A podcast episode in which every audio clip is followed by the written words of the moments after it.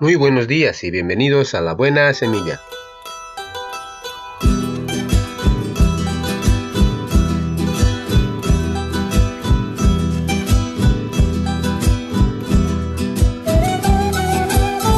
Hola, hola, ¿qué tal? ¿Cómo están? Un abrazo a la distancia y un cordial saludo a todos y cada uno de ustedes.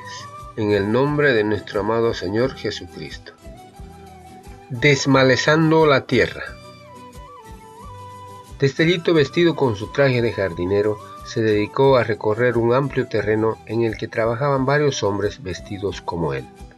Observó con mucha atención que estaban desmalezando el predio con el propósito de prepararlo para una buena siembra. Con curiosidad vio que otro grupo de personas repasaba los lugares ya desmalezando para asegurarse que estaban limpios de toda hierba inútil.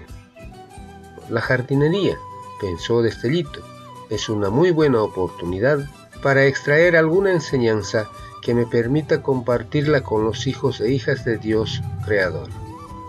Y en verdad, siempre Destellito anda en busca de ilustraciones que le sirvan para que a la luz de la palabra de Dios contribuya al crecimiento de los creyentes y también para que los niños y niñas tengan mayor comprensión de las escrituras.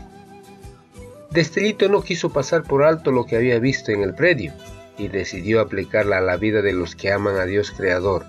Estaba plenamente consciente del significado de limpiar muy bien la tierra. No era algo que se estaba haciendo vanamente, había una razón muy importante. Tomó su Biblia y leyó.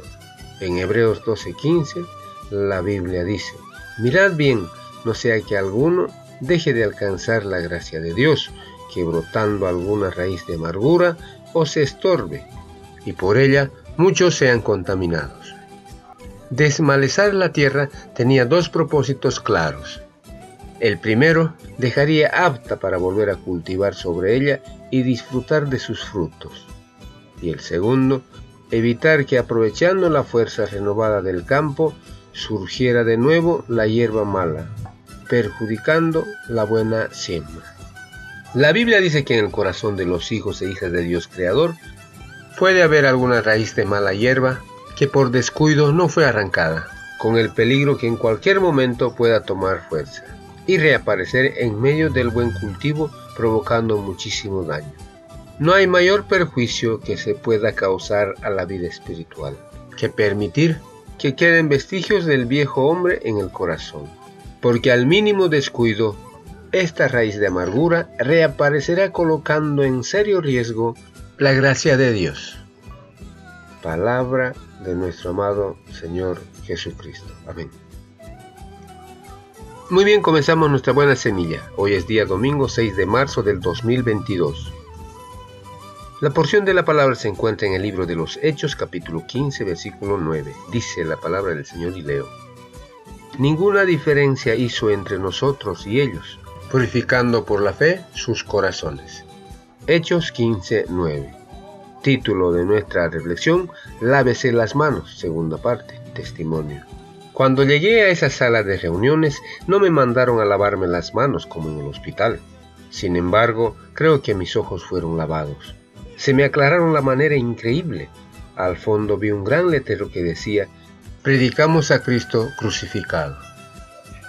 Aquel día escuché el Evangelio por primera vez y comprendí que solo la sangre de Jesucristo podía limpiarme de todo pecado.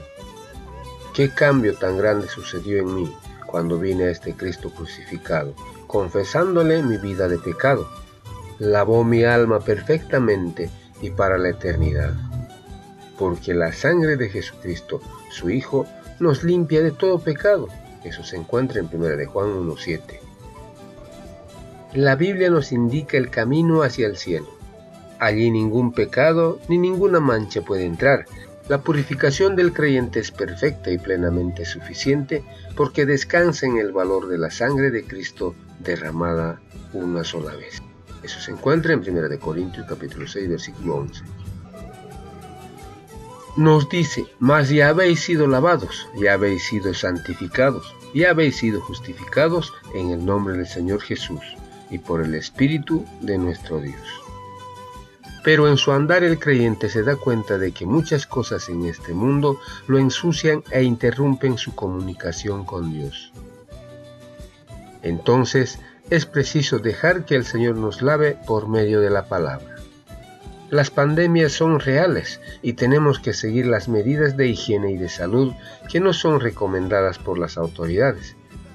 Pero qué bueno recordar que Dios está por encima de todas las cosas el mundo está dominado por la ansiedad, pero los brazos del que dice, venid a mí todos, están abiertos para acogernos. Solo Él puede darnos una verdadera seguridad. Palabra de Dios. Amén. Muy bien, así terminamos hoy nuestra buena semilla. Nos vemos la próxima.